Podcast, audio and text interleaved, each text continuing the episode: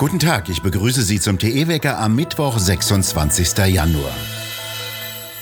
Heute wird im Bundestag zum ersten Mal über eine Impfpflicht debattiert, während in den Städten und Gemeinden immer mehr Menschen auf den Straßen gegen eine Impfpflicht und gegen die Corona-Zwangsmaßnahmen protestieren. Eine sogenannte Orientierungsdebatte soll unter ethischen Gesichtspunkten geführt werden, heißt es. Danach wollen Abgeordnete mehrere Gruppenanträge vorlegen, über die im Februar und März weiter beraten werden soll. Zur Debatte stehen bislang eine Impfpflicht für alle Erwachsenen, die für eine Impfung in Frage kommen, und ein Nein zur Impfpflicht.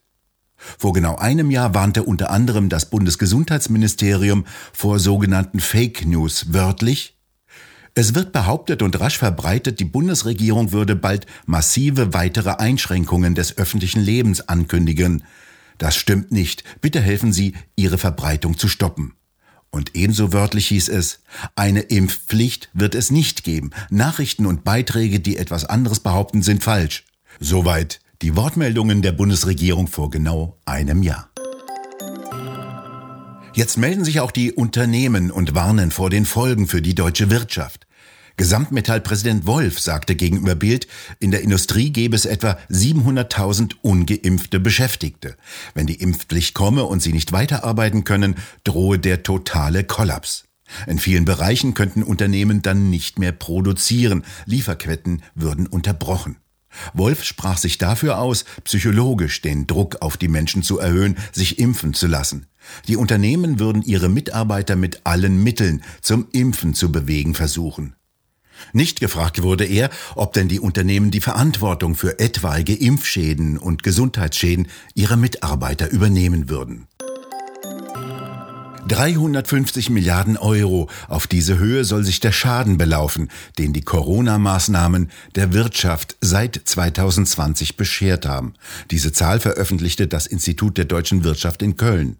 Die Aufträge für Unternehmen brachen ein, Verbraucher kauften weniger ein und die Staatsschulden jagen nach oben. Institutschef Michael Hüter warnte, die Pandemie bringe unseren Wohlstand in Gefahr. Die Erholung werde Jahre dauern.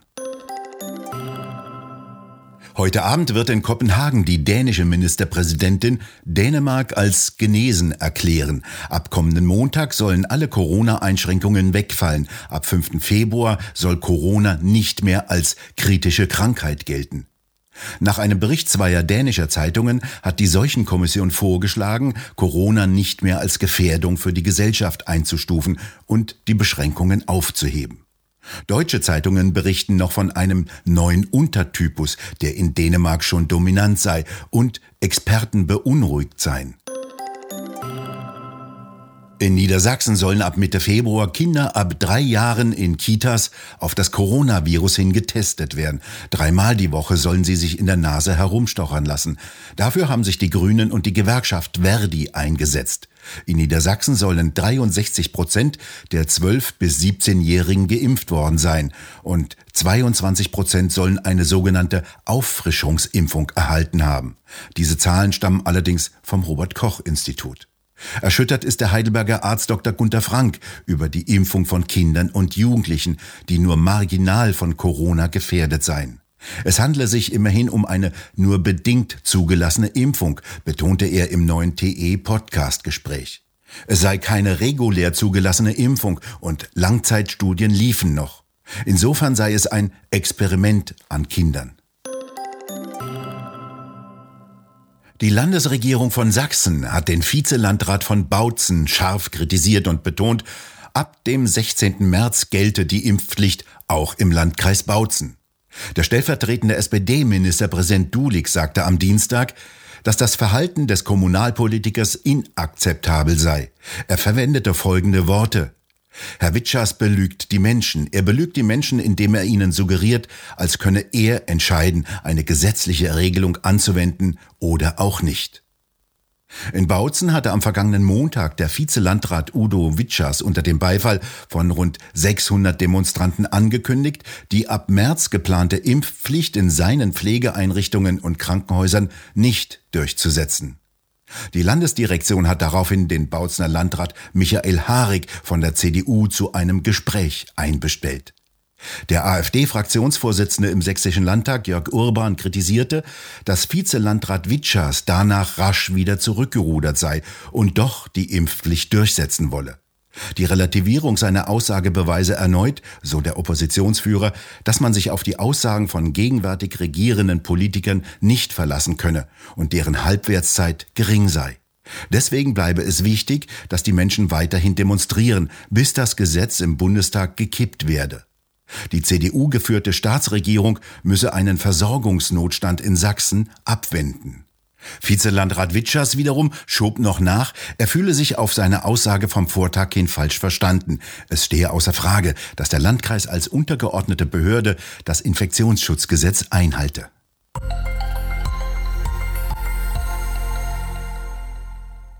Der Staat greift immer häufiger Daten von Bürgern ab.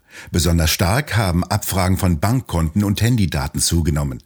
Eine deutliche Zunahme behördlicher Zugriffe hat das Max-Planck-Institut zur Erforschung von Kriminalität, Sicherheit und Recht in seinem Überwachungsbarometer für Deutschland festgestellt. Das Institut hat ein Konzept für ein solches Barometer im Auftrag der FDP-nahen Friedrich-Naumann-Stiftung erstellt. Danach sei die Zunahme bei der Abfrage von Kontodaten fast exponentiell gewesen. Die ehemalige Bundesjustizministerin Leuthäuser-Schnarrenberger sagte als stellvertretende Vorstandsvorsitzende der Friedrich-Naumann-Stiftung dem Handelsblatt wörtlich, die in der Studie ausgewerteten Daten zu Überwachungsmaßnahmen zeigen teils absurde Auswüchse von Überwachung. Viele Datenzugriffe fänden zudem schon so automatisiert statt, dass ihre Wirksamkeit nicht mehr hinterfragt werde.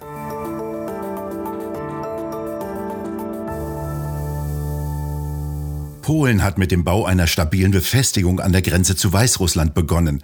Nach Angaben einer Sprecherin des Grenzschutzes begannen die Arbeiten mit dem Bohren von Löchern für die Pfähle und ihre Einbetonierung.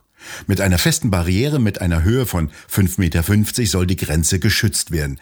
Tausende von Migranten wollen seit Monaten aus Weißrussland über die EU-Außengrenzen nach Polen und dann meist weiter nach Deutschland kommen.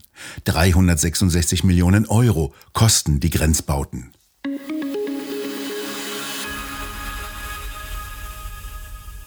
Ab Donnerstag bezahlt in Japan die Regierung eine Subvention von umgerechnet drei Cent pro Liter Benzin. Damit will sie die Preise für Treibstoff zügeln. Denn auch in Japan sind die Kosten für Benzin im Vergleich zum Vorjahr kräftig um 23 Prozent angestiegen. Ein Liter Benzin kostet in Japan zurzeit umgerechnet 1,31 Euro. Die Regierung wolle sich darum bemühen, die Auswirkungen der Preisanstiege auf das Leben der Menschen zu reduzieren, sagte der Industrieminister in Tokio vor Journalisten. Die Subventionen werden an den Großhandel und an die Importeure ausgezahlt. Das Ministerium hofft, dass die niedrigeren Preise auch bei den Kunden ankommen. Nach einer Woche will die Regierung überprüfen, wie weit die Subventionen greifen und dann entsprechend anpassen oder wieder einstellen. Umgerechnet 620 Millionen Euro wurden dafür bereitgestellt.